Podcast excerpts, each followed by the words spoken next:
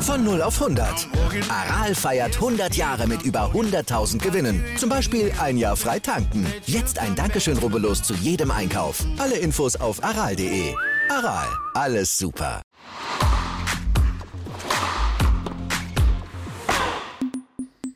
Arina Sabalenka und Novak Djokovic heißen die beiden Australian Open Champions 2023. Und wir vom Crosscourt blicken noch einmal zurück auf die beiden Endspiele, diskutieren, was den Ausschlag gegeben hat, die Folgen für Sieger sowie Besiegte und dann werfen wir natürlich auch schon einen Blick voraus. Und dazu habe ich wieder meinen Co-Host Dennis Heinemann an der Seite. Hallo Dennis, ich werfe dir direkt mal zwei Statistiken hin und du sagst mir, ob dich das eher erfreut oder nachdenklich stimmt. Die erste, Djokovic und Nadal haben von den letzten 19 Grand Slams 16 gewonnen, Djokovic 10, Nadal 6 die drei, die sie nicht gewonnen haben, waren eben die drei US Open, wo ein, immer einer mindestens äh, nicht teilnehmen konnte. Ähm, nehmen wir die US Open raus, ist der jüngste Mann, der einen Grand Slam gewonnen hat, Novak Djokovic. Und der wird noch in diesem ersten Halbjahr 36 Jahre alt. Was macht das mit dir? Hallo Stefan, interessante Facts, die du direkt zum Anfang äh, raushaust. Ja, was macht das mit mir? Ähm, ich freue mich irgendwie über die über diese außergewöhnliche Situation, sage ich mal.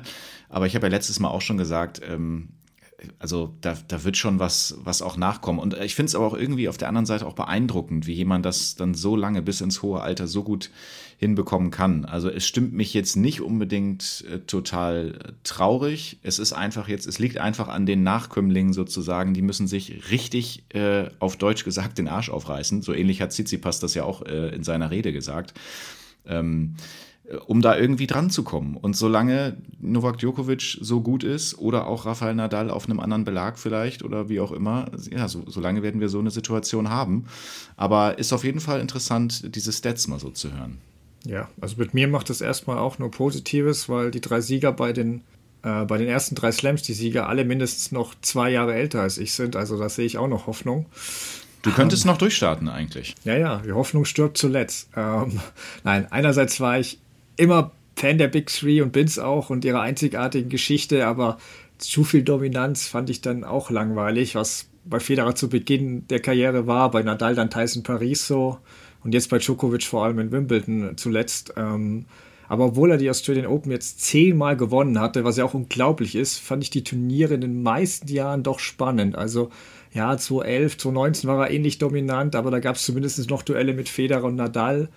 Und ja, 2019 war dieses, dieses Wahnsinn Australian Open Finale, wo er natürlich auch in drei Sätzen durchgecruised ist, aber da hat er unglaublich gut gespielt. Das würde ich jetzt über das Finale nicht sagen wollen, auch wenn er immer noch stark war. Und wir ziehen später auch noch unser Turnierfazit, aber wer jetzt nicht Djokovic-Fan ist, wird die zweite Woche vielleicht nicht ganz so von den Socken gerissen haben. Ist natürlich nicht Djokovic schuld, auch nicht, dass er kaum große Namen bis auf Tsitsipas schlagen musste. Ähm, Auslosung klar, gut, aber im Prinzip reden wir halt bei jedem Slam von wieder anderen Shootingstars. Nur Konstanz ist ein bisschen da schwierig äh, zu, zu finden.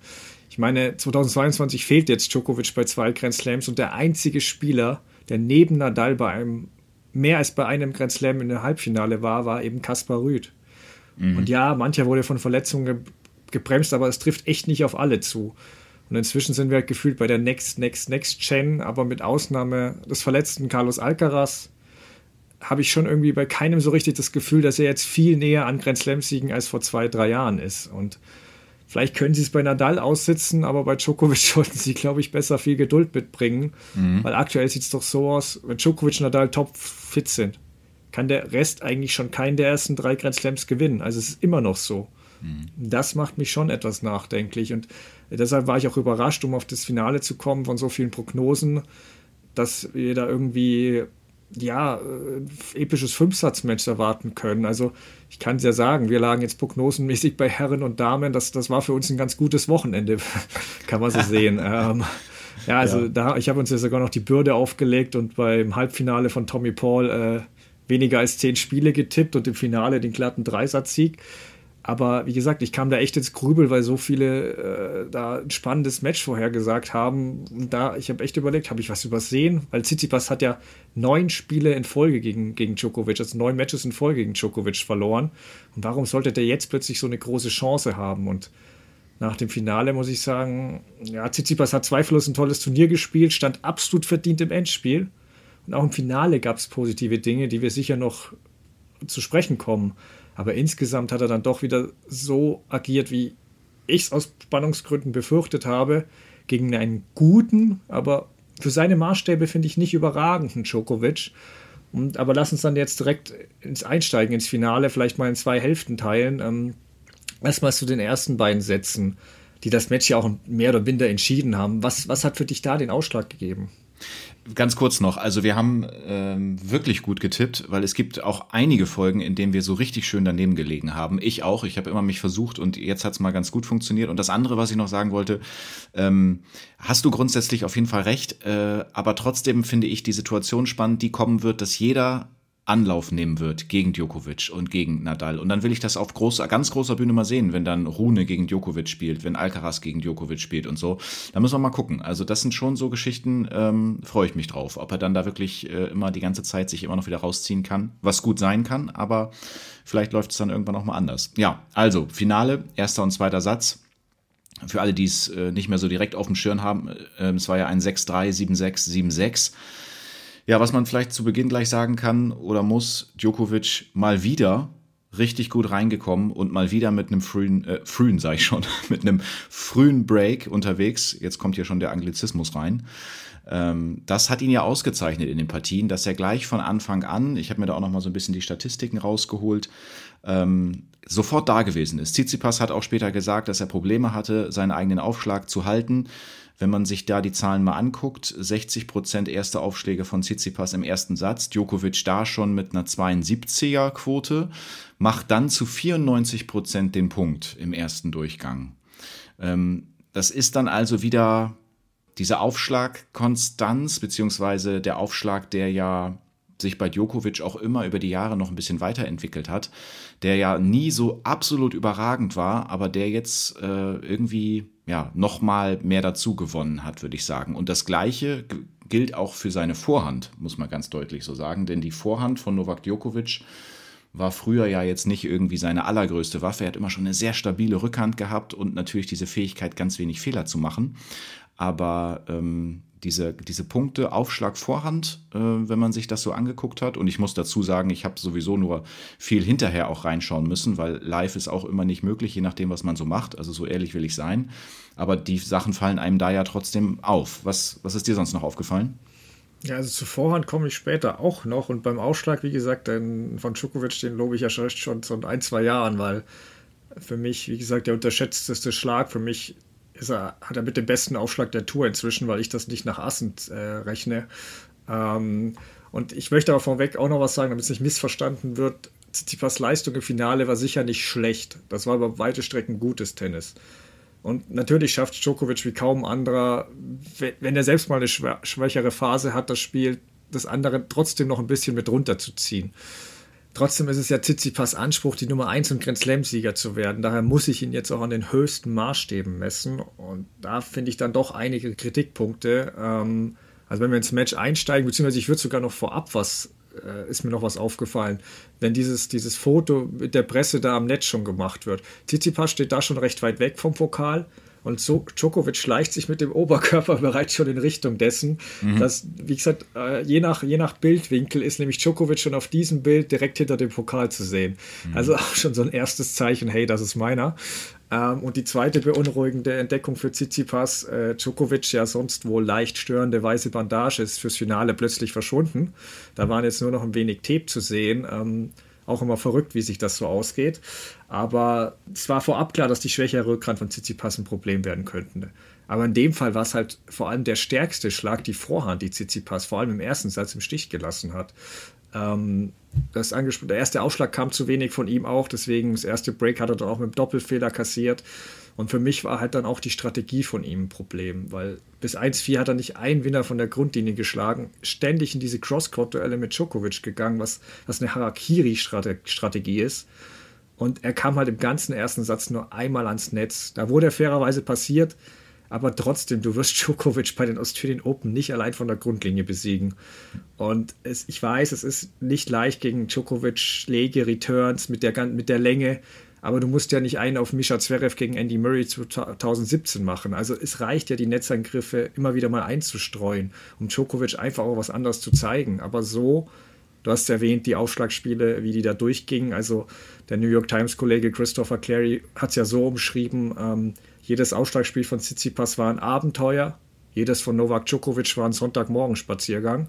Ja, das ist, äh, das ist ganz gut gewordet, finde ich. Aber er hat ja eigentlich auch mit Marc Philippussis da einen sitzen und das sagt er ja eigentlich auch, der, äh, der da so ein bisschen ran will an dieses ganze Netzspiel und so weiter. Aber klar, wie du schon ganz richtig sagst, ne, wenn du dagegen Novak Djokovic aufschlägst, einfach so nach vorne zu stürmen, oh, ja. weiß ich auch nicht.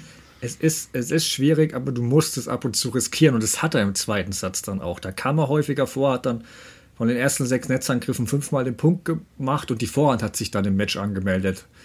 Es blieb halt nur ein Problem, sobald sich Chancen eröffnet haben und wirklich es zu Big Points kam, hat er mir zu passiv agiert, speziell beim Return. Also er bekam da wirklich von Djokovic öfter zweite Aufschläge, als es bei dem üblich ist in solchen Situationen. Und da kamen seine Returns fast alle immer drei Meter zu kurz und er hat da mehrere Meter hinter der Grundlinie agiert. Und ja, das mag in den Runden zuvor funktioniert haben, da den Ball im Spiel zu halten, aber doch nicht in dem Slam-Finale gegen Djokovic. Also, ich, was auch interessant war, dass Djokovic da nervlich im zweiten Satz wieder so extrem angekratzt war, also wie er da auch Ivan Ivanisevic angeschrien hat. Also ich finde aber gut, dass er danach im Match auch selbst gesagt hat, er ist da sehr dankbar, dass seine Leute da das, das dulden, weil er selbst würde anders re reagieren. Die müssen ganz schön was aushalten, ja. Ja, ja. also ich, ich denke mir auch, ich würde aufstehen und gehen, glaube ich. Aber ähm, ich finde ja gut, dass er das selbst auch so sieht und vermutlich entschuldigt er sich danach auch immer. Ähm, ja, jedenfalls Tsitsipas kriegt ja dann diesen Satzball beim, und, und einen zweiten Aufschlag von Djokovic im zweiten Satz. Und ja, der Ausschlag kam mit Kick, aber trotzdem, der Ballwechsel ist halt vorm Return weg so passiv gespielt. Und wenn du einen Satz gegen Djokovic in dem Grand Slam-Finale holen willst, indem du den Ball wirklich nur länger im Spiel halten willst, dann, dann pack die Tasche und geh, weil das, das wird nicht klappen. Aber hast du gesehen, was Djokovic dann gemacht hat? Ne? In dem genau in dem Ballwechsel nur Vorhand gespielt und ganz, ganz mutig äh, abgeschlossen mit dem Vorhand-Winner. Das musst du auch erstmal so spielen bei Satzball gegen dich. Das war stark. Auf jeden Fall richtiger Hinweis von dir. Das Lob für Djokovic darf da nicht zu kurz kommen. Nur Tsitsipas muss das gewusst haben. Also er hatte Chancen in dem Ballwechsel. Er hat Djokovic den diktieren lassen auch. Ähm, und der ist der mutigere und wird dann auch völlig zu Recht belohnt. Und dann folgte halt der, der Tiebreak, der war von beiden Seiten nicht wirklich gut. Ich habe da nervlich volles Verständnis, wirklich. Aber wenn Djokovic in dem Tiebreak schon mal so wackelt und vielleicht den schlechtesten seit Jahren spielt und du den trotzdem verlierst, dann wird es halt eng. Also es waren wirklich in dem Tiebreak vier wilde Vorhandfehler von Tsitsipas, einer noch mit der Rückhand und dann, naja, ein machbarer Return ins Netz. Also wie war denn da dein Gefühl dann auch vor Satz 3? Wie hast du den gesehen und was ist auch so das Fazit der Partie für dich? Es ist dann ehrlicherweise durch. Also es ist dann, wenn du gegen Novak Djokovic 3-6, 6-7 aus seiner Sicht dann, also aus der von Tsitsipas äh, nach dem Verlauf Satzball nicht genutzt. Was willst du dann noch großartig erwarten? Also ich fand es dann umso erstaunlicher, wie gut er dann den dritten Satz gespielt hat, weil ähm, der war ja wirklich gut. Er, er bekommt ja. sogar einen Break, also er schafft das Break, dann muss er danach wieder direkt äh, abgeben.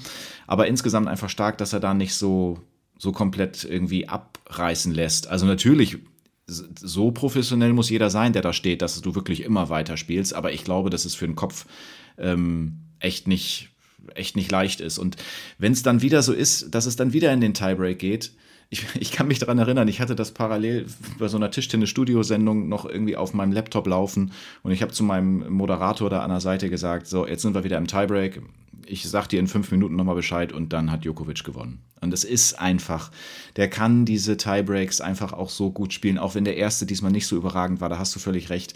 Ähm, der ist da einfach noch dieses Stückchen, also ähm, wir können über Alter sprechen und wir können über äh, körperliche Voraussetzungen sprechen und einen zwickenden Oberschenkel.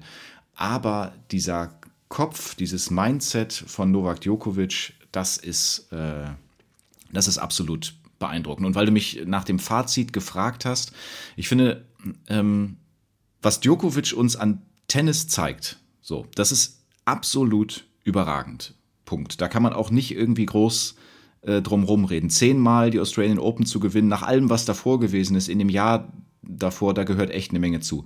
Aber eine Sache, die möchte ich hier mal reinwerfen und ich weiß, dass ich damit vielleicht nah dran bin an irgendwie einer Unterstellung oder so.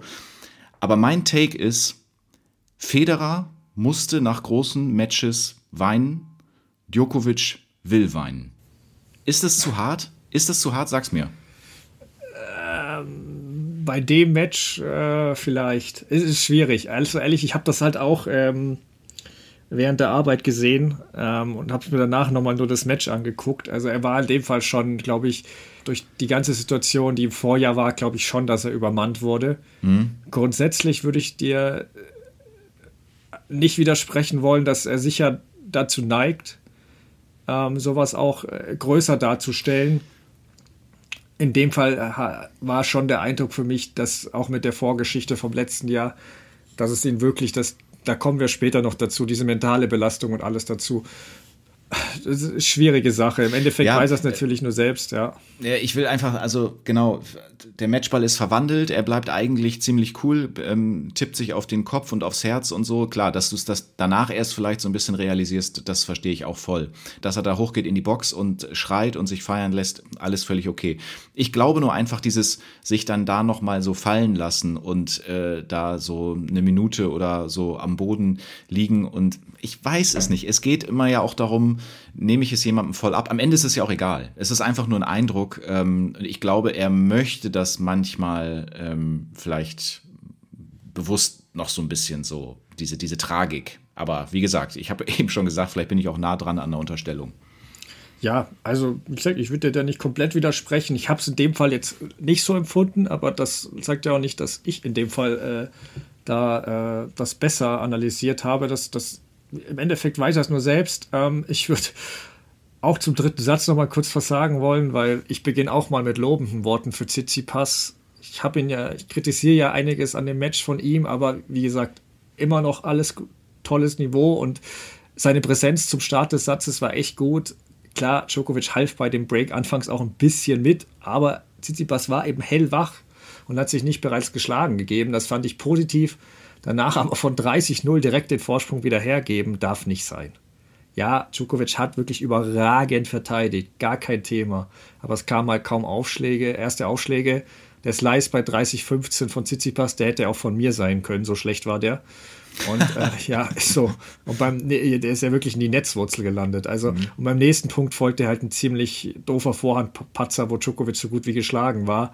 Und danach hielten beide meist souverän den Ausschlag, speziell Djokovic. Wobei ich auch da wieder Tsitsipas lobe. Äh, bei 4, 5 und 5, 6 hat er echt im Druck gut standgehalten und gut serviert. Ähm, nur was ist das wieder für ein Tiebreak? Völlig, wieder, völlig richtig wieder von dir der Hinweis, Djokovic von Beginn an voll da, der Tiebreak deutlich besser ähm, von ihm. Aber Tsitsipas, ich weiß nicht, Ausschlag weg, alles weg. Ja, nach 5-0 kommt er nochmal ran. Kompliment auch hier, dass er nicht aufgegeben hat. Mhm. Aber es war halt auch bezeichnend, dass es dann wieder lief, als der Druck weg war, weil die Niederlage so gut wie feststand. Und als er dann bei Matchball Djokovic bei 5-6 zumindest nochmal im Ballwechsel ja wirklich drin war, da war das Gleiche, was wir beide auch vorhin zu diesen Big Points gesagt haben. Er war kurz und passiv und Djokovic war der Mutige und wurde dann auch mit einem Linienball belohnt dafür. Und klar, insofern, der bessere Spieler hat völlig verdient gewonnen, gar keine Frage. Ähm, und was du angesprochen hast, komme ich jetzt auch zurück. Die Vorhand stimme ich dir völlig zu. Besser denn je, ähm, hat Ivan Isevic auch gesagt. Und klar, natürlich hätte Djokovic lieber die zwei Grand Slams 2022 gespielt, die er da verpasst hat. Aber ich weiß nicht, ob dadurch, er konnte natürlich letztes Jahr mehr trainieren als normalerweise, hatte mehr Pausen. Ich weiß nicht, ob die auch da irgendwie noch besser geworden ist. Dadurch, er wirkte auch frischer und extra motiviert. Also, das hat ihn alles auch ein bisschen stärker gemacht gefühlt. Und und so Tsitsipas wollte ich nur sagen, der, der muss sich echt alles andere als schämen für die Leistung, ganz so gar nicht. Aber eben doch hoffentlich auch analysieren, was dann eben ja, noch gefehlt hat, weil Djokovic war im zweiten Satz angreifbar. Den hätte Tsitsipas zwingend gewinnen müssen, um hier eine kleine Chance zu haben. Und am Ende wurde ihm halt nicht mal unbedingt die Rückhand, sondern eher, die, eher seine normal so starke Vorhand zum Verhängnis. Also 25 leichte Vorhandfehler von der Grundlinie im Vergleich zu Djokovic, der gerade mal drei machte. Das ist halt schon ein deutlicher Unterschied. Wie, wie siehst du denn die nahe Zukunft von Tsitsipas? Traust du ihm in dem Jahr noch die Nummer 1 oder einen Grand Slam-Sieg zu oder, oder gar beides? Also erstmal äh, völlig richtig, der hat der hat ein super Turnier gespielt. Von Anfang an übrigens auch. Ich habe ähm, ein, zwei erste Runden irgendwie ein ganz frühes Match gegen Hichikata, habe ich auch von ihm kommentiert und ich finde, er hat einen sehr, sehr guten Eindruck gemacht. Ich glaube, wenn wir jetzt so ein bisschen auf den Ausblick gehen, der muss aufpassen, dass er sich nicht überspielt. Also er hat letztes Jahr so wahnsinnig viele Turniere gespielt. Ich glaube, die meisten Siege geholt, auch auf der Tour. Ähm, deswegen, hm, wenn man mal so überlegt, was, was kann er vielleicht schaffen? So eher vielleicht die Nummer eins oder eher Grand Slam Sieg. In diesem Jahr würde ich, würde ich auf die ähm, auf die Eins gehen. Es kann sein, dass Djokovic nicht so viel spielen darf. Dann hat Tsitsipas irgendwie eine Chance, sich da vielleicht mit guten Turniererfolgen wirklich nach vorne zu setzen. Da muss man natürlich auch gucken, was machen die anderen, was macht ein Carlos Alcaraz und so weiter. Aber wenn wir, wenn wir gucken in Richtung Grand Slam, jetzt ist, sind die Australian Open vorbei, dann kommt äh, Roland Garros, also geht auf Sand weiter. Letztes Jahr hat er da natürlich auch gute Ergebnisse erzielt, hat aber auch gegen Namen verloren, gegen Alcaraz verloren, gegen Zverev verloren, gegen Djokovic verloren, gegen Rune verloren. Also das ist ja nicht so, also auch wenn er ein guter Sandplatzspieler ist, dass man sagt, ähm, das packt er auf jeden Fall. Dann wäre es Rasen, Wimbledon, weiß ich nicht, wie, äh, wie Tsitsipas da ähm, gewinnen soll, wenn bei Djokovic alles normal läuft. Und dann sind wir schon wieder bei den US Open. Das vielleicht sogar noch am ehesten. Aber deswegen, also ich sehe den Grand Slam-Erfolg 2023 für Tsitsipas ehrlicherweise nicht. Ja, bei so Erfolgsfragen ist ja eigentlich immer die erste Frage, die man sich stellen muss wie wichtig ist so etwas Novak Djokovic und Rafael Nadal? Hm. Nadal ist die Nummer 1 zu dem Zeitpunkt ziemlich egal, weil es mit dem angeschlagenen Körper auch kaum erreichbar ist gerade.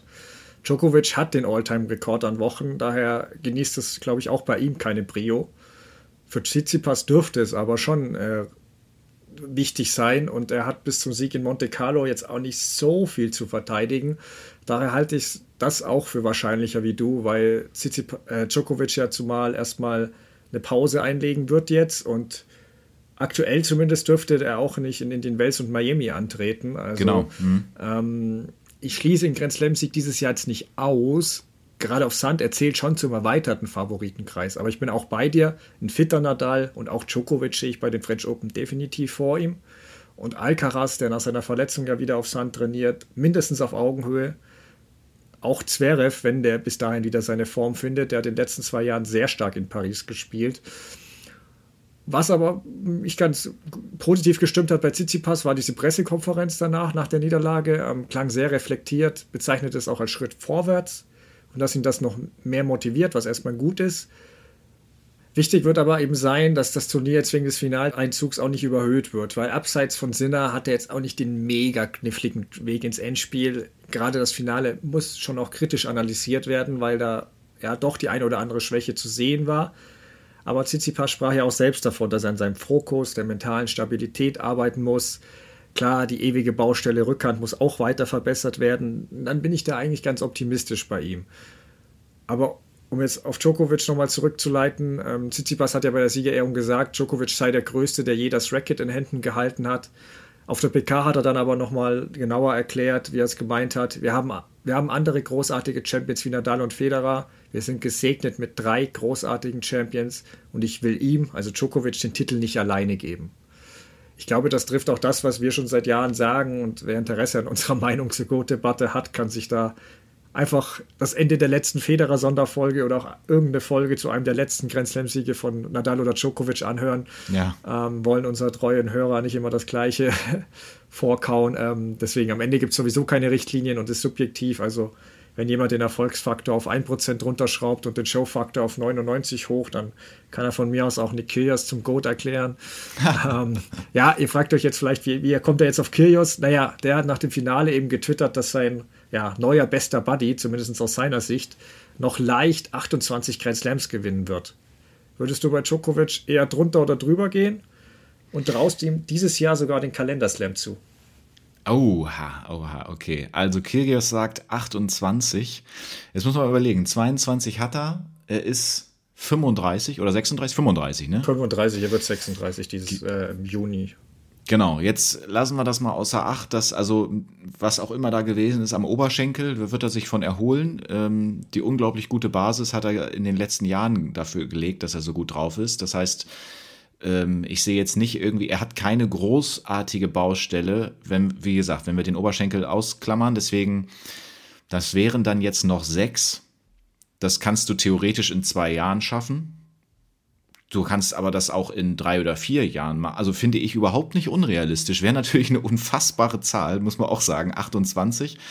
Ähm, aber ganz ehrlich, finde ich jetzt nicht viel zu hoch gegriffen von Nikirgios. Ähm, sehe ich natürlich bei Djokovic viel mehr diese Zahl als zum Beispiel bei Rafael Nadal. Und Kalenderslam 23, ja, das wird nochmal in seinem Kopf sein. Er hatte 2021 die Chance, dann kam Olympia und das Aus gegen Alexander Zverev, wir erinnern uns. Und dann kam die US Open mit dem Finale gegen Dani Medvedev. Es ist natürlich jetzt noch relativ früh, aber äh, weiß nicht, natürlich kann der French Open gewinnen, natürlich kann er Wimbledon gewinnen, natürlich kann er die US Open gewinnen. Also, das wäre das wär wirklich nochmal ein Ding. Wenn er das nochmal packt, boah, das wäre heftig. Also erstmal muss ich mich kurz korrigieren. Djokovic wird natürlich schon im Mai 36. Also wenn dich, falls dich das nochmal deine Meinung ändern lässt, sag Bescheid. Ja, das ähm, jetzt ist alles anders. ja, nein. Ähm, ja, also man muss schon sagen, die Dominanz halt bei den Australian Open jetzt größer denn je aus. Und äh, auf die Vorhand haben wir ja auch hingewiesen, die, die wirklich besser als je zuvor wirkt. Ähm, dennoch muss man es ein bisschen auch einordnen, alles finde ich, und einschränken. Djokovic war motivierter wegen all dem, was vorgefallen ist vergangenes Jahr. Das kann andere sicher belasten. Ihn treibt sowas einfach noch mehr an. Und der Draw war auch sehr gut. Viele große Stars haben mit Problemen gekämpft. Alcaraz verletzt gefehlt. Medvedev ist gerade ein anderer Spieler, als man ihn kennt. Nadal nach vielen Verletzungen ohne Selbstvertrauen und jetzt ja schon wieder verletzt. Und auch ein topfitter Zverev hätte natürlich Djokovic zumindest etwas ärgern können bei einem Duell nicht falsch verstehen, Djokovic hätte sehr wahrscheinlich trotzdem gewonnen, aber es wäre eben nicht ganz so einfach gewesen. Und so wie Djokovic nach dem Debakel da vergangenes Jahr jetzt auf Rachetour aus war, waren die Verantwortlichen um Turnierdirektor Greg Tiley, glaube ich, auch ein wenig auf Entschuldigungstour, weil es ist völlig normal, dass die Superstars der Szene eine bevorzugte Behandlung kriegen und ja, überall ihre Wünsche bezüglich Ansetzungen äußern dürfen. Das war bei Federer so, ist bei Nadal so. Aber Djokovic sieben von sieben Mal die Night Session zu geben, ist schon die Sonder-Extra-Deluxe-Behandlung, mhm. fairerweise. Mhm. Ja. Weil auch ein Nadal muss in Paris immer mindestens einmal in den ersten paar Runden die ungeliebte Night Session spielen und auch einmal abseits des Philipp Chatriers. Und es ist einfach so, dass Djokovic die Hitze Australiens nicht so mag. Und seit er 2011 Jahren die Spitze gekommen ist, hat er mit Ausnahme eines Matches gegen Stan Wawrinka überhaupt nur in Tagschichten, äh, also während der Day-Session verloren, ja. Und das ist ein einfach, gut, äh, interessanter Fakt, muss ich sagen. Ja. Okay. Ja, ich glaube, nochmal, ich glaube, er hätte trotzdem gewonnen, aber es wäre etwas kniffliger für ihn geworden als so. Und ähm, das muss man einfach einordnen dazu sagen, was absolut nichts an seiner Extraklasse ändert. Und daher schließe ich den Kalenderslam auch nicht aus, mit Sicherheit. Also man, man, man, hat bei den US Open den Druck gesehen, der da auf ihn gelastet hat, 2021, du hast es erwähnt, aber mit Sicherheit wäre er jetzt beim zweiten Anlauf besser vorbereitet. Aber es hängt natürlich sehr viel erstmal davon ab, was bei den French Open passiert. Und sofern Nadal da, dort fit an den Start geht, das wissen wir natürlich jetzt nicht, dann werde ich ihn dort immer vor Djokovic setzen. Das ist das eine Turnier, wo Djokovic wirklich mal abhängig von jemand anders ist. Ähm, Wimbledon ist er für mich noch größerer Favorit als in Australien. Also da hoffe ich wirklich der Spannung zuliebe, dass sich da mal ein neuer Rivali Rivale aufschwingt. Denn das ist wirklich ohne Federer relativ langweilig geworden. Da können wir den Titel ihm auch gleich vorweggeben. Ähm, und ja, US oh. Open. Gehe ich grundsätzlich mit, aber würde ich gerne nochmal rauskramen später, wenn es dann anders ist, diesen Take. ja, kannst du, dann, kannst du mir dann vorspielen. Ja. Und, aber die letzten zwei Jahre hatte ich damit recht. Mal schauen. Ja. Ähm, ja, US Open ist mit Sicherheit der umkämpfteste Grand Slam des letzten Jahrzehnts, wo auch die Jüngeren eine gute Chance haben und was viele bei dem ganzen Sandplatzgelaber ja gern vergessen, ähm, Nadal hat die US Open, du hast erwähnt, häufiger als äh, Djokovic gewonnen. Deswegen da mal schauen. Ähm, aber ja, ich halte die 28 von Kyrgios auch nicht für völlig absurd. Er hat ja angekündigt, noch einige Jahre weiterspielen zu wollen und du siehst bei ihm auch nicht mal den Ansatz einer körperlichen Schwäche. Also ich würde im Zweifel wahrscheinlich trotzdem noch knapp drunter sagen, weil ich schon ein, zwei Dinge sehe, die seine Dominanz gefährden könnten. Aber erstmal gebe ich da wieder an dich ab. Siehst du auch äh, so Dinge, die vielleicht ihn mal ausbremsen könnten? Also wenn man sich die Frage stellt, wer kann seine Dominanz am ehesten stoppen? Oder man muss dann die, also wer ist schwierig zu beantworten, aber vielleicht eher so was kann seine Dominanz ja. am ehesten stoppen? Und da fällt mir tatsächlich nur ein Mindset ein. Also wir brauchen jemanden, der mit dem richtigen Mindset, dann sind wir doch eigentlich wieder bei der Frage, wer. Aber also es ist so ein Zwischending, weil momentan sehe ich noch keinen, der genau in diesen, in diesen Momenten, wo es so unfassbar wichtig wird, wo es drauf ankommt, wer kann denn da wirklich cool bleiben und so ein Tiebreak dann eben auch gegen, gegen Djokovic gewinnen. Also das, also guck dir die doch alle an körperlich. Guck dir Athleten an wie Felix Auger Aliassim, wie Carlos Alcaraz, wie Holger Rune, wie auch Tsitsipas, wie Alex Zverev, mächtiger Aufschlag und so weiter. Die bringen körperlich äh, in ihrer Topform alle unglaublich viel mit. Aber wer soll vom Mindset her da so gegenhalten? Und das ist deswegen, also da weiß ich tatsächlich nicht, wenn es wirklich wieder in diese engen Situationen geht, wie das gelingen soll, den ähm, zu knacken. Und deswegen kann ich das gar nicht richtig beantworten, was seine Dominanz am ehesten stoppen kann. Aber du hast ja gerade schon so ein bisschen geteased. Vielleicht, vielleicht hast du noch irgendwie einen guten Punkt. Ja, ich tease erstmal noch mehr, weil meiner Meinung nach ist der, der am ehesten stoppen kann, ist er selbst. Mhm.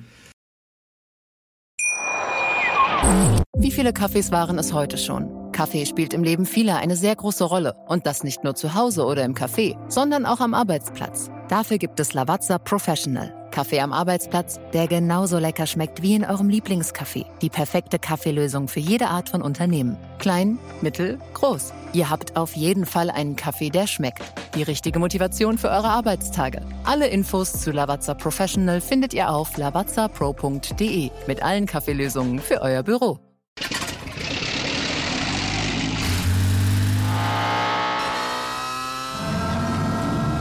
Von 0 auf 100. Aral feiert 100 Jahre mit über 100.000 Gewinnen. Zum Beispiel ein Jahr frei tanken. Jetzt ein Dankeschön, rubbellos zu jedem Einkauf. Alle Infos auf aral.de. Aral, alles super. Ähm, aber ich hatte ja schon angesprochen, der wahnsinnig emotionale Ausbruch, da haben wir erwähnt wie er da wirklich fast zusammengebrochen ist, jetzt unabhängig davon, ob da noch ein bisschen Show dabei war, ich fand schon, dass da sehr viel Last von ihm abgefallen ist. Er hatte da so wahnsinnig viel Energie reingesteckt in dieses Turnier. Das muss mental schon eine wahnsinnige Belastung gewesen sein. Oberschenkel hin oder her. Djokovic wird ja jetzt so erstmal äh, auf jeden Fall ein bisschen länger pausieren, denke ich. Ähm, ich weiß auch echt nicht, ob es ratsam wäre, da groß um die Nummer 1 zu kämpfen und da bis zum Schluss zu warten, ob sich noch eine Hintertür für Indian Wells oder Miami öffnet, weil sein großes Ziel werden die French Open sein. Und ich bin gespannt, ob er nach der Anstrengung wirklich diese Art von Energienlevel, wie er es jetzt in Australien gezeigt hat, über das ganze Jahr halten kann. Weil das wird sicher die Grundlage für alle weiteren Erfolge sein. Ähm, dazu wird neben Nadals Fitness dann in Paris auch entscheidend sein, wie geht es bei Alcaraz mit Vedev Zverev, Rune, Sinner weiter, wie kommen die zurück, wem geklingt nochmal ein Sprung vielleicht. Äh, das sind sicher alles Spieler, die mindestens, mindestens mal auslaugen können für weitere Runden, wenn nicht besiegen. Ähm, anders als bei allen anderen und vor allem Ü30-Spielern muss man bei Djokovic irgendwie Verletzungen aus der Rechnung irgendwie komplett rausnehmen, weil A ist er so gut wie nie verletzt und B dann nie so schwer, dass es ihn irgendwie entscheidend beeinträchtigt.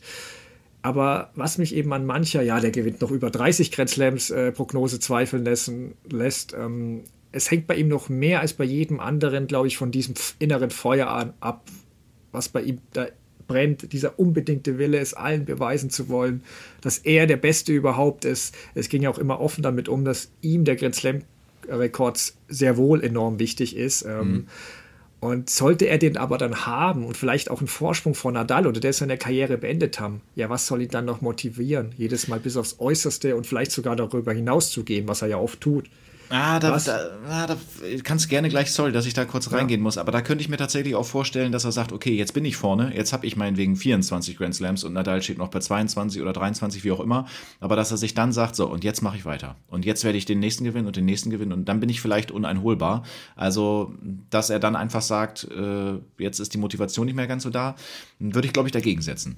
Ja, ich begründe es gleich auch, warum ich das anders sehe, weil also sofern es die Tenniswelt dann halbwegs unter den Experten akzeptiert, dass er dann auch der Beste ist und nicht mehr von allen angezweifelt wird, ich glaube, dass genau dann das passiert, was wir bereits 2016 gesehen haben, weil ich sehe das bei ihm echt ein bisschen anders als bei einem Nadal oder so. Also ich glaube schon, dass Djokovic es vor allem darum geht, hier diese Nummer 1, dieses, dieses Goat Race für sich entschieden zu haben.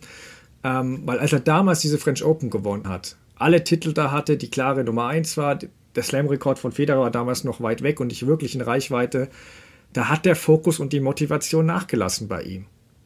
Das war so, der hat danach wirklich mehrere Niederlagen gesehen, dann kam das mit dem Ellenbogen hinzu, aber wir haben es von ihm schon mal gesehen. Und sobald das passiert, wird Djokovic natürlich schlagbar. Und wir sehen es auch bei genügend anderen Turnieren abseits der Slams, wo es für ihn dann nicht um alles geht. Und was aktuell aber noch ein Ziel ist, was natürlich sein kann, dass das keine Karriere verlängert, äh, was ihm ja im Gegensatz zu Nadal beispielsweise fehlt und das stolzen Serben natürlich enorm wichtig ist, ist Gold bei Olympia. Mhm. Da ist Paris 2024 sicher ein Ziel. Gewinnt er da nicht, schließe ich nicht aus, dass er es noch bis 2028 äh, auf jeden Fall versucht. Mhm. Ähm, aber ich, meine Meinung, ich sehe die Motivation und Energie als größte Gefahr, wenn er sich wirklich, ich meine, 24 könnte man dann nur auch kommen, ja, Margaret Smith Court hat auch so viele, mhm. auch wenn da ein Asterix dahinter ist, aber wenn er dann wirklich mal 25, 6, wenn er sich wirklich abgesetzt hat, glaube ich schon, dass das die größte Gefahr ist, weil sein Spiel und seine Fitness sieht besser denn je aus. Ähm, bekam auch Tommy Paul im Halbfinale zu, spü zu spüren, der ja keine zehn Spiele gewonnen hat. Mhm. Ähm, auch wenn Djokovic da mit seinen rätselhaften zehn Minuten im ersten Satz mir mal kurz Angst machte um meinen Tipp. Aber was denkst du denn über, über den, über Tommy Paul und den anderen Halbfinalisten Karin Katschanov? Sind das für dich potenzielle Grand Slam-Sieger? Ein Punkt noch zu deinem Gedanken zuvor. Das macht ja im Prinzip die Frage auf, wie, wie sehr liebt Novak Djokovic den Tennissport an sich, also das Spiel, weil das ist ja tatsächlich was, was ja. Nadal so unfassbar liebt. Also der, der liebt dieses Spiel und will sich in den Ballwechseln aufreiben. Und vielleicht, ja, da muss ich dir schon auch recht geben, vielleicht geht es bei Djokovic gar nicht so sehr nur um das Spiel, sondern mehr auch darum, der Beste zu sein und Rekorde zu brechen. Kann sein. Genau, genau. Also ich glaube das auch. Ich glaube schon, dass Novak Djokovic das Tennisspiel liebt. Aber ich glaube nicht, dass es die gleiche, bei ihm jetzt diese gleiche Intention ist, das gleiche Verlangen, das ihn dazu bringt, so über seine Grenzen zu gehen, wie es bei Nadal ist. Ich glaube, dass sie mhm. sich da ein bisschen unterscheiden. Ja, kann durchaus sein. Wir werden das alles ähm, beobachten und siehst du, es ist, es ist spannend, wie es weitergeht. Klar, irgendwie alles ein bisschen eintönig hier und da, wenn immer der gleiche gewinnt, aber trotzdem ist da, wenn man ein bisschen guckt, was kann sich verändern, auch immer ein bisschen Spannung, finde ich. Ja, Tommy Paul, Karin Katschanov, ähm, ist sowas wie die zweite Reihe. Also kann man ja nicht, also, ja, also Katjanov stark wieder Halbfinale gespielt, US Open 2022 auch Halbfinale gespielt gegen Kaspar Rüth. Aber für einen Titel auf Grand Slam Ebene glaube ich irgendwie nicht so richtig, dass das reicht. Da fehlen auch so ein bisschen die kleinen Finessen so im Spiel. Ich musste auch hin und wieder, ich weiß nicht, ob ob ich ihm da Unrecht tue, aber auch so ein bisschen an äh, Berettini denken. Beide äh, haben einen wuchtigen Aufschlag, beide haben eine gute Vorhand. Ähm, aber irgendwas fehlt dann da ja dann doch. Also so, ähm, wobei Berettini hat mich zwischendurch auch, also der, der kann zumindest aus seiner schwächeren Rückhand immer mal wieder auch einen guten Slice eigentlich spielen.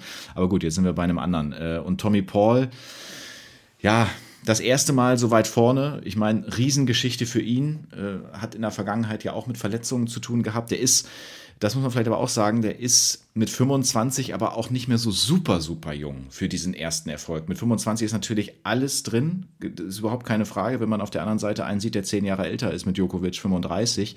Trotzdem ist dieser erst, dieses erste wirklich weite nach vorne kommen, wenn man das jetzt dann mit anderen vergleicht, ähm, doch noch einen Tick später. So, jetzt ist die Frage, kann er daraus jetzt mehr machen? Kann er da nochmal, kann er da anschließen? Kann durchaus sein. Oder sind die, die, die noch jünger sind als er, vielleicht aber da schon quasi ein Stück, Stück weiter, weil sie es schon mal erlebt haben? So ähm, ist die Frage, ob er das jetzt bestätigen kann. Ja, also ich mache es auch recht kurz. Ich würde mich wundern, wenn einer von beiden einen Grand Slam gewinnt, sage ich ganz offen. Mhm. Katschanov ist 26 Jahre und da habe ich schon das Gefühl, du hast auch beschrieben, grob zu wissen, was man von ihm bekommt. Ähm, ja, er hat sich vergangenen Grand Slams echt stabilisiert offenbar und du musst ihn definitiv immer für die zweite Woche auf dem Zettel haben. Wenn der Draw passt, kann auch mal ein Halbfinale drin sein, aber mehr sehe ich nicht, ehrlich nicht. Ähm, und zu Tommy Paul, mit 25 Jahren jetzt auch nicht mehr der allerjüngste und er hatte bis zum Halbfinale gegen Djokovic nicht einen Top 20 Gegner, das muss man auch fairerweise sagen. Ist aber ein grundsolider Spieler, schnell, er hat eine tolle, stabile Rückhand Vorhand, naja, aber er hat jetzt keine großen Schwächen. Und ja, ja, Problem ist halt auch keine wirklichen so große Stärken, die irgendeinem Angst einjagen. Also, also konnte ja Djokovic seinen schwächsten, schwächsten Satz des Turnieres spielen, wirklich 21 leichte Fehler machen, was er sonst nicht mal im Match machte und hat den Satz immer noch gewonnen daher würde ich schon so einen Sebastian Korda, auch einen Ben Shelton langfristig größere Erfolge zutrauen, wenn gleich Paul vielleicht die, sogar die größere Konstanz hat und immer wieder mal aufrauchen lassen wird, aber so ganz großen Wurf sehe ich da eher nicht. Mhm. Aber dann genug von den Herren, lass uns zu den Damen schauen. Das war echt ein großes Finale zwischen äh, Sabalenka und Elena Rybakina. Ähm, ich sage auch ganz ehrlich, ich hätte lieber das Best of 5 gehabt, denn es war für mich, fand ich spannender, wer da gewinnen würde. Was sagst du zu dem Finale und was hat letztlich endlich den Ausschlag gegeben? Es war ein würdiges Finale auf jeden Fall. Ähm, da sind die beiden Besten aufeinander getroffen in dem Turnier und äh, ich weiß nicht, wie es dir ging, aber ich hatte schon so ein bisschen Angst in Anführungsstrichen davor, dass das so ein Aufschlagmatch wird, ne? Dass es ja. wenig lange Rallyes gibt. Ich meine, wir, wir wissen, dass die unglaublich gut aufschlagen können, äh, beide, aber so vom ganzen Verlauf her, von der Dramatik, oh, jetzt fängt das hier im Nebenzimmer irgendwie an zu klopfen. Naja, egal, ich spreche einfach mal weiter. ähm, vom ganzen Verlauf her, von der Dramatik, es gab, es gab gute Rallyes. Aufschlag ist immer ein Thema, klar, aber es war eben nicht nur das, ganz im Gegenteil. Am Anfang dachte ich sogar, ähm, war, war ich sicherlich nicht alleine mit, dass das tatsächlich in Richtung Ribak Sakina geht, weil die einen guten, weil sie gut, gut reinkommt ins Match. Und ich hatte ja vorher auf Sabalenka gesetzt, aber dann so zu beobachten, wie die dann die Kurve kriegt und ähm, trotz der Rückschläge, die sie dann auch immer mal wieder in wichtigen Momenten hat, ich meine, selbst beim, beim Matchball mit dem Doppelfehler und so, ähm, sie sagt ja auch selbst, dass sie da viel dran gearbeitet hat und dass sie jetzt selbst ihr eigener Psychologe ist, was das angeht. Und wenn du da diese Leidenszeit irgendwie so durchgemacht hast mit allem, was dazugehört und dann irgendwie ein Jahr lang damit beschäftigt bist und dann beim Matchball ähm, wieder einen Doppelfehler äh, machst und damit aber trotzdem dann klarkommst, das musst du dir mal vorstellen. Das, sieht, ne, das ist einfach, da habe ich mich schon für sie gefreut. Und wenn wir auf die Zahlen gucken, äh, 17 Asse von Sabalenka, 51 Winner, das sind 20 mehr als Ribakina. Unforced Errors ähm, sind sie beide ähnlich drauf gewesen. Also ich, ich habe mich wirklich für, für Sabalenka äh, nach dieser Leidenszeit gefreut. Ja, auf jeden Fall. Es war ein echt interessantes Finale. Klar, Freunde von langen Ballwechseln, wozu ich mich eigentlich ja auch zähle, kamen jetzt nicht oft auf ihre Kosten, aber ich hatte trotzdem meinen Spaß daran, weil, also ja, es war nicht so ausschlaglastig, wie vielleicht befürchtet, was du erwähnt hast.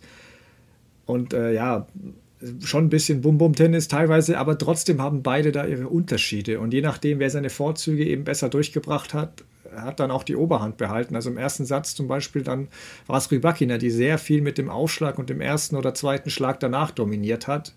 Ähm, Sabalenka kann das grundsätzlich auch, aber in dem Aspekt war sie Rybakina eben leicht unterlegen und ihr Risiko beim zweiten Aufschlag hat sich da eben auch noch nicht ausgezahlt. Und was ich aber bereits vergangene Folge erwähnt habe, das hat sich wieder gezeigt. Sabalenka hat inzwischen wirklich diese Geduld und Ruhe, es zu akzeptieren, wenn mal was schief geht, der Start nicht so wie, läuft, wie er hofft. Das war gegen Bencic so, das war gegen Vekic, das war auch gegen Lilnet so. Und jetzt eben äh, gegen Rybakina. Der erste Satz war immer umkämpft, diesmal hat sie ihn sogar verloren. Aber Sabalenka bleibt ruhig, schafft es dann im zweiten Satz mehr ihre Stärken auszuspielen hat den Aufschlag von Rybakina besser gelesen, bekam mehr Länge in die Returns und hat die Ballwechsel so verlängern können. Mhm. Und das kann Sabalenka. Also sie muss nicht wie andere Powerspielerinnen da direkt auf den ersten oder zweiten Ball gehen, weil direkt danach der Fehler folgt bei dem risikoreichen Spiel. Sabalenka gibt da mehr Spin auf den Ball, das hat trotzdem noch viel Power, aber eben mehr Sicherheit. Und das war dann auch im dritten Satz zu sehen, weil Rybakina konnte sich mit ihrem Aufschlag da noch lange im Spiel halten und es war auch wirklich, ja, eng. Es war jetzt kein großer Unterschied zwischen den beiden. Wir reden hier wirklich von Feinheiten. Aber Sabalenka war von der Grundlinie so aus neutralen Ballwechseln die etwas bessere, etwas stabilere und hat daher für mich auch zu Recht gewonnen. Aber wenn wir jetzt mal speziell bei den beiden vorausblicken, und ich habe da jetzt wieder eine verrückte Statistik für dich, wie ich finde, Sabalenka ist seit den US Open 2015 die 16. Spielerin, die erstmals einen Grand Slam gewonnen hat. Das ist, das ist bei 29 Grand Slams, die seitdem gespielt wurden. Also mehr als die Hälfte der Grand Slam-Turniere bekamen wir eine erstmalige Grand Slam-Siegerin. Bei den Herren waren es zum Vergleich drei. und, von, und von diesen dreien hat auch noch keiner einen zweiten Grand Slam gewonnen. Und bei den Damen immerhin sechs. Also du hast jetzt eine 30-prozentige Chance, dass einer Grand Slam-Sieger, Debütsiegerin weitere Grand Slam-Titel äh, schafft würdest du dann bei Sabalenka und auch Rybakina trotzdem diese Chance nehmen wollen? Oder wie siehst du deren Zukunft? Wer hat für dich da noch mehr Potenzial vielleicht auch? Also das ist wirklich komplett verrückt. Aber genau solche Geschichten, wenn du die rauskramst, finde ich, machen das so, so interessant. Aber das zeigt ja mal so richtig, was da los ist, so im, im Damentennis. Und da fällt mir natürlich sofort eine Geschichte ein. Es geht irgendwie um die Konstanz. Es geht ja. um die Konstanz. Ich hatte in der letzten Folge ja gesagt, es ist immer möglich, dass eine Iga Świątek, die ja grundsätzlich schon gezeigt hat, dass sie sehr, sehr konstant spielen kann, aber dass sie auf einem Belag eigentlich, also dass sie an einem guten Tag von ähm, Sabalenka, Rybakina oder von wem auch immer auch mal weggeschossen werden kann. So, das kann immer passieren. Die Frage ist, was passiert wirklich auf lange Sicht? In so Bereichen wie Unforced Errors oder, oder der Aufschlag von Sabalenka. Kriegen diese Spielerinnen, die das Potenzial haben, so unglaublich hart und gefährlich zu spielen, kriegen die das hin, das über einen längeren Zeitraum ähm, abzuliefern? oder nicht. Und äh, das ist halt ein unglaublich, also das ist ein risikovolles Spiel. Wenn, wenn ich mir so bei den beiden so vorstelle, die gehen hart drauf, die haben nicht so viel Spin in den Bällen, die haben eine flache Flugkurve. Wenn du mit deutlich mehr Spin agierst, hast du eine, hast du eine andere Flugkurve und du kannst auch gerne mal, sag ich mal, nochmal einen reinspielen oder mal ein bisschen mit der Höhe spielen, mehr Topspin, dann senkt er sich hinten rein und so. An einem schlechten Tag, wenn du drauf gehst und nicht triffst, dann ist da so nicht so richtig der Plan B. Und ich glaube, das ist ein wichtiger Punkt. Ich glaube, gerade die Spielerinnen wie Rybakina und Sabalenka, die brauchen einen Plan B, weil sonst wird es auf lange Sicht, glaube ich, schwierig. Ja, ähm, das denke ich auch. Ich habe mir ehrlicherweise sogar noch mal die Wimbledon-Folge angehört, äh, weil wir da ja schon ein bisschen so bei Rybakina äh, ja, Prognosen gewagt haben. Ich habe da damals gesagt, so, war mir nicht so sicher, aber zwei, drei Folge habe ich mir zu, ihr zugetraut. Ähm, ich bin jetzt ehrlich gesagt überzeugter oder optimistischer bei ihr, dass Wimbledon mhm. nicht der letzte Grand Slam-Sieg war. Ähm, Serien-Slam-Siegerin habe ich noch Zweifel, weil also ihre Grand Slam-Resultate lesen sich schon ein bisschen kurios. Also allein seit 2022 zweite Runde, dritte Runde, Grand Slam-Sieg, erste Runde Finale. Also bei ihr ist es ja bisher zumindest wirklich so eine Spielerin, entweder sie scheidet früh aus oder wenn die mal in der zweiten Woche ist, dann musste sie für den Titel auf jeden Fall ganz oben auf der Liste haben ähm, oder zumindest fürs Finale. Wenn sie ihr Spiel da gefunden hat, dann ist sie schwer und nur von wenigen angreifbar. Ist natürlich auch ein bisschen abhängig vom Belag, aber du hast schon richtig gesagt, die Konstanz wird eben bei, auch bei beiden eine große Frage sein.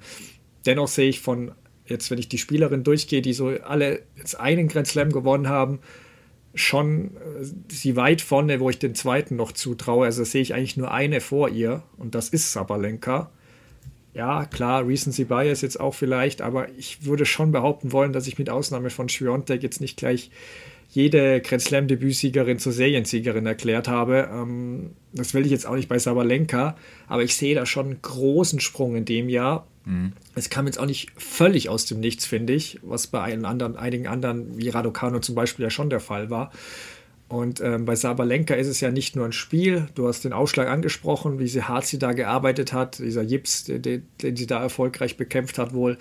Ähm, aber bei ihr ist es vor allem auch im mentalen Bereich, was ja auch damit zu tun hat. Ähm, und das Spiel an sich hatte sie schon immer, aber diese innere Ruhe für ihre Verhältnisse, das ist für mich der Hauptgrund, weshalb ich ihr auch so viel zutraue hatte ihr ja auch einen Grand Slam Sieg für 2023 vorhergesagt, aber eigentlich erst für die US Open. Deswegen, nach meinem Zeitplan ist sie dem sogar voraus. Mhm. Also mal schauen. Ähm, aber erstmal bin ich jetzt gespannt und da würde mich deine Meinung auch interessieren. Siehst du da jetzt endlich diese gewünschte Rivalität, eventuell zwischen diesen beiden oder auch ja mit Schwiontek? Wie siehst du die in der Rolle? Werden die beiden jetzt deren Dominanz beenden? Ähm, boah, das ist echt eine das ist echt eine gute Frage. Also so eine, so eine Dreierspitze sozusagen, mhm. ob es das sein könnte. Ich glaube es nicht so richtig. Ich, also es wäre schön, wenn man, das sagst du ja auch schon länger, dass du dir so eine, so eine Rivalität irgendwie wünscht, aber nee, ich glaube, das ist immer sehr, sehr äh, tagesformabhängig, was da passiert. Äh, Ange Jabeur ist auch, auch ein gutes Beispiel.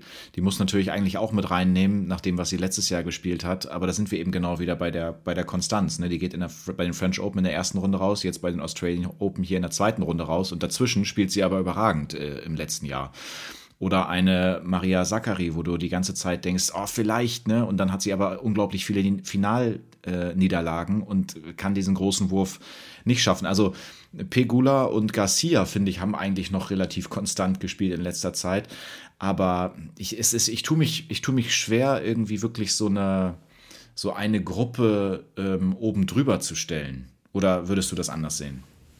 Ja, nö, ich, ich sehe schon, wo, wo du herkommst. Ähm, was ich vorwegschieben will, aber, dass, dass ich eine mögliche Rivalität zwischen Sabalenka und Rybakina gar nicht so schlecht finden würde, weil, mhm. ja, ich weiß nicht, ob das auch für die nur ab und an Tennisfans zutrifft. Da habe ich dann schon etwas Sorge, ob wir die mit den, ja, mit den ständig neuen Namen erreichen. Ähm, aber das ist jetzt nicht deren Schuld, genauso wenig wie bei Schwiontek, die für manche jetzt nicht extrovertiert genug ist. Ich finde das eigentlich recht sympathisch, aber ist eben Geschmackssache. Was bei Sabalenka gegen Rybakina noch spannend ist, finde ich, ist dieses Duell Feuer gegen Eis. Ähm, klar, Sabalenka hat ihre Nerven besser im Griff, aber du merkst und siehst es schon, wie es da immer noch lodert, während du bei Rybakina ja selbst bei einem Grand Slam-Sieg eigentlich keine Reaktion siehst. Ähm, ja, stimmt. Ja. Deswegen, das ist schon so ein interessanter Gegensatz. Ähm, Schwiontek gegen Rybakina als Rivalität wäre jetzt, glaube ich, zu ruhig für viele. Schwiontek gegen Sabalenka hatten wir schon einige Packenduelle. Also das könnte ich mir schon vorstellen. Also gerade dieses Duell, dass wir das noch öfter sehen. Das, das kann ich mir schon vorstellen. Und ob die, die Dominanz von Schwiontek endet, ähm, ich meine, ihre Dominanz hat ja vergangenes Jahr genau jetzt nach den Australian Open begonnen. Mhm. Eben in dem Moment auch, als Esparti ihre Karriere beendet hat. Da wirkte sie aber deutlich entspannter, während aktuell ja für Schwiontek gefühlt eine Niederlage in Weltuntergang gleichkommt mit dieser Erwartungshaltung lässt es sich schwer spielen, das ist klar. Vielleicht helfen jetzt wirklich diese Erfolge der anderen, dass auch ein bisschen mehr auf Sabalenka und so geguckt wird. Vielleicht ändert das ein bisschen an ihrer Haltung. Vielleicht, wir biegen natürlich jetzt auch auf einen Teil der Saison ein, der ihr extrem liegt, muss man auch sagen. Das gilt jetzt natürlich dann für die Sandplatzsaison, aber auch schon der recht langsame Hartplatz in Indien Wels liegt ja meiner Meinung nach schon besser als eine Sabalenka oder Rybakina. Und dann ja, auf Sandplatz. Ähm, also, wie gesagt, vielleicht nicht in Stuttgart in der Halle, aber sonst ist sie normal da eine, Be eine Klasse besser als der Rest. Also bei den French Open kann für mich Schwiontek sich nur selbst schlagen. Man gleich mal sagen muss, dass Rybakina 2021 dort das Viertelfinale schon erreicht hat. Also man sollte da keinen unterschätzen. Ähm, aber ich sehe jetzt beide da für, für, für, French Open jetzt nicht ganz vorne auf der Liste. Ähm, aber in Wimbledon würde ich dann beide tatsächlich als Favoritin auf den Titel sehen, wenn sich da bis dahin nicht groß was ändert. Ähm, aber lass uns dann noch ein kleines Australian Open Fazit ziehen. Ich kann dir auch sagen, dass der übertragende australische Sender Channel 9 da irgendwie 40 Prozent weniger Einschaltquoten als im Vorjahr hatte. Auch bei Eurosport habe ich jetzt bei DWDL heute die Quote des Herrenfinals gelesen, die mit 4,9% Marktanteil in der Zielgruppe immer noch beachtlich ist. Aber im vergangenen Jahr hat man da zum Beispiel natürlich starke 9% erreicht, weil das Finale eben so episch war. Mhm. Wie fällt denn dein Turnierfazit aus? Auch so im Vergleich vielleicht zu anderen Jahren. Und aber was war auch, um mal positiv, was Positives zu sagen, noch, was war so deine Highlight-Partie bei Damen und Herren? Ja, also ich habe ja letztes Mal schon gesagt, dass ich es eigentlich schön finde, diese die anderen Gesichter zu sehen und neue Stories, die da geschrieben werden und so.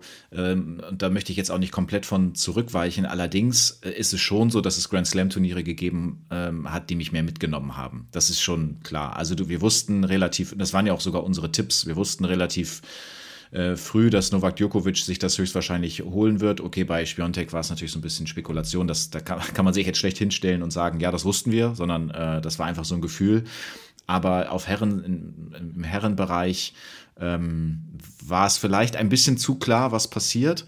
Aber trotzdem hat es schöne Matches gegeben und deswegen finde ich die Frage auch gut. Also Popirin gegen ähm, Taylor Fritz zum Beispiel, er steht am Ende auf dem Court und alle, alle rufen seinen Namen und er ruft sogar noch selbst mit Poppy, Poppy und so. Das fand ich schon ziemlich cool und ich kann natürlich auch nicht Andy Murray rauslassen gegen Kokinakis.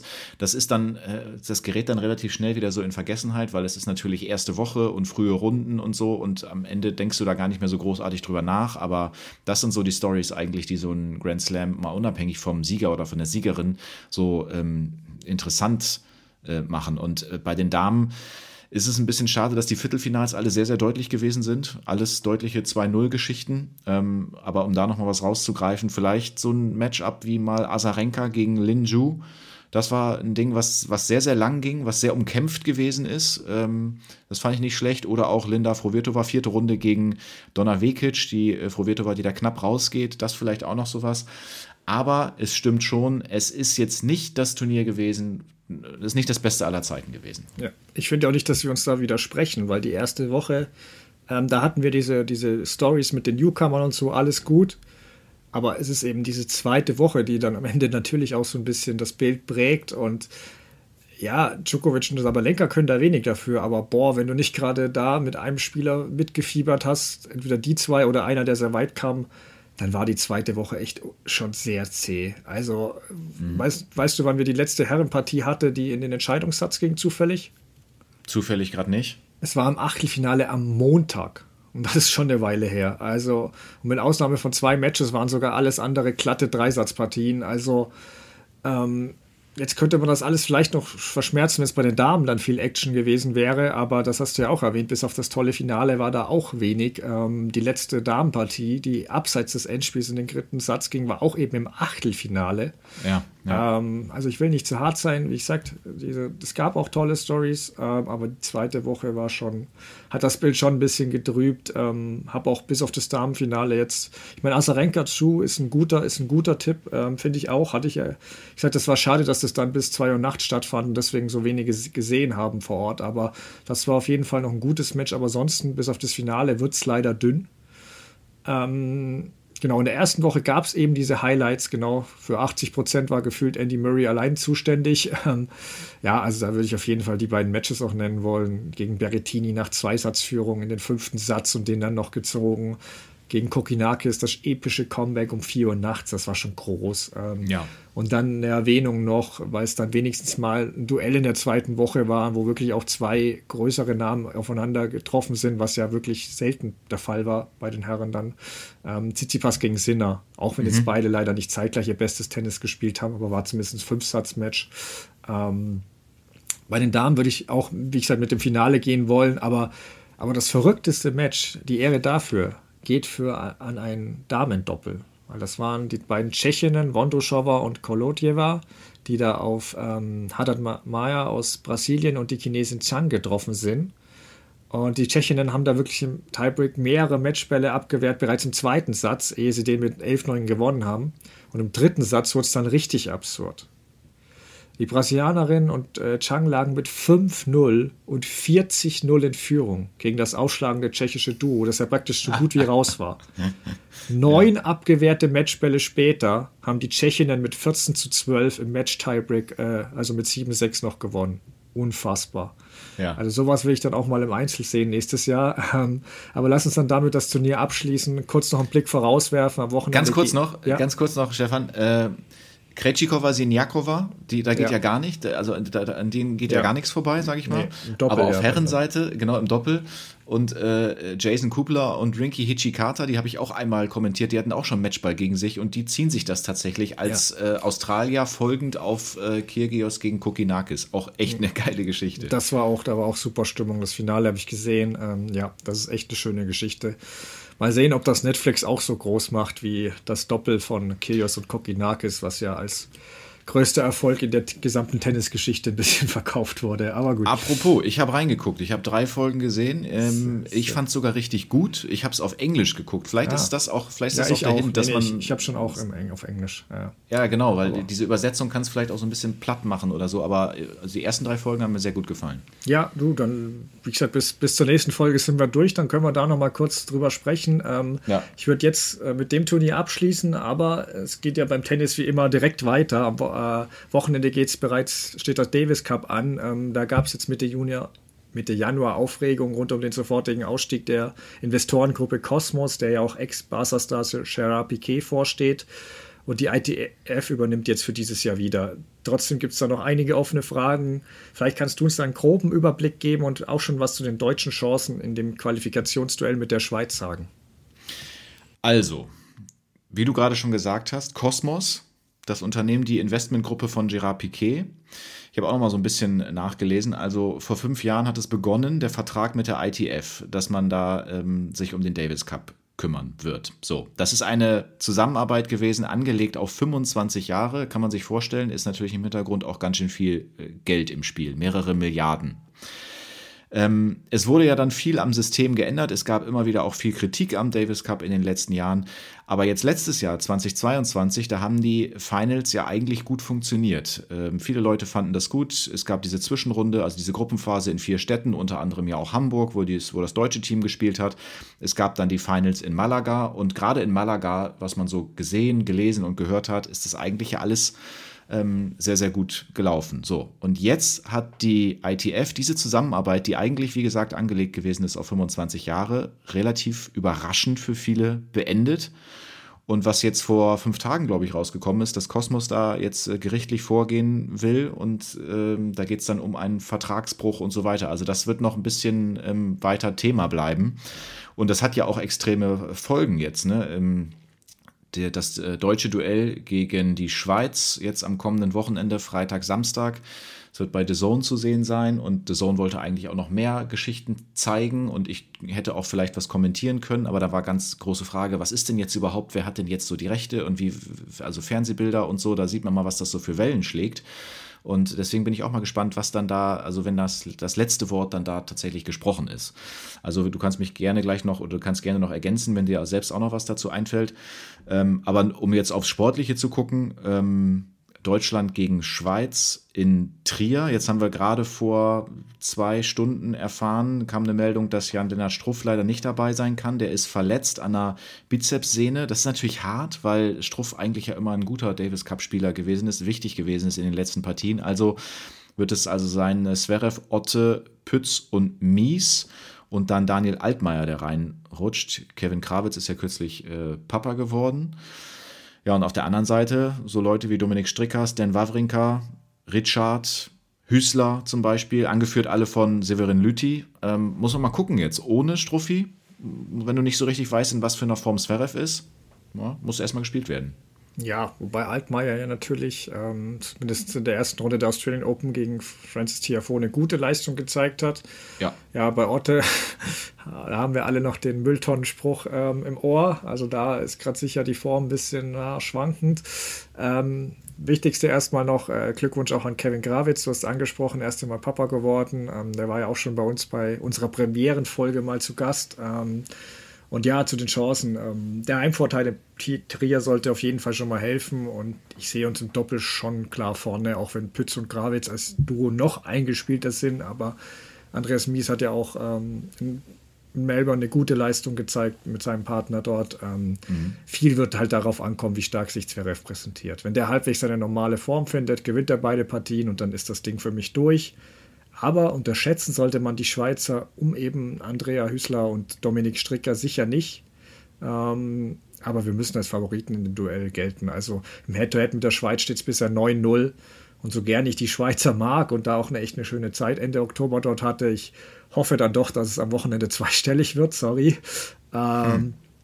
Aber wir werden jetzt im Februar erstmal eine Pause einlegen, da wir ja durch unsere drei Federer Spezialfolgen und ja, die Vorbereitung auch darauf podcastmäßig quasi durchgearbeitet haben. Also, falls ihr die übrigens noch nicht gehört habt und Lust habt, würden wir uns echt freuen, wenn ihr das noch nachholt. Wir werden versuchen dann, wie erwähnt, auch die Netflix-Serie Breakpoint fertig zu schauen und melden uns dann im März wieder. Ähm, vielleicht auch mit einer kleinen Sonderfolge. Lasst euch da mal überraschen. Jedenfalls danke fürs Zuhören heute und ja, bis dahin eine schöne Zeit. Wünsche ich euch auch. Erstmal einen kurzen Moment durchatmen und dann melden wir uns zurück. Macht's gut.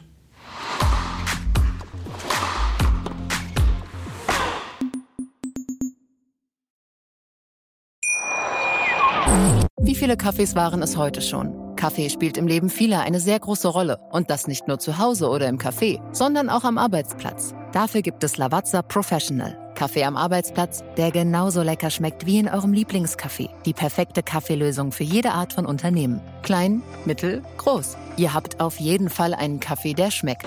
Die richtige Motivation für eure Arbeitstage. Alle Infos zu Lavazza Professional findet ihr auf lavazzapro.de mit allen Kaffeelösungen für euer Büro.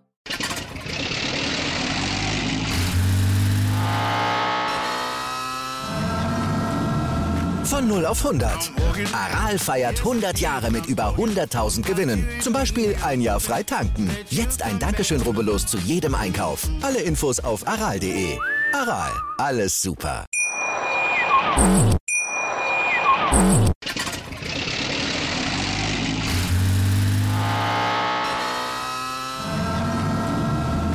0 auf 100. Aral feiert 100 Jahre mit über 100.000 Gewinnen. Zum Beispiel ein Jahr frei tanken. Jetzt ein Dankeschön, rubbellos zu jedem Einkauf. Alle Infos auf aral.de. Aral, alles super. Ich habe mich natürlich schockverliebt, weil die war wirklich ganz, ganz klein. So begann die Mensch-Hund-Beziehung zwischen Christina und Tierschutzhund Frieda. Und wie es danach, nach dem ersten Moment der Verliebtheit, so weiterging und welche Klippen es danach zu umschiffen galt, das hört ihr in der neuen Ausgabe von Iswas Dog, dem Podcast für harmonische Mensch-Hund-Beziehungen. Iswas Dog? Mit Malte Asmus. Überall, wo es Podcasts gibt.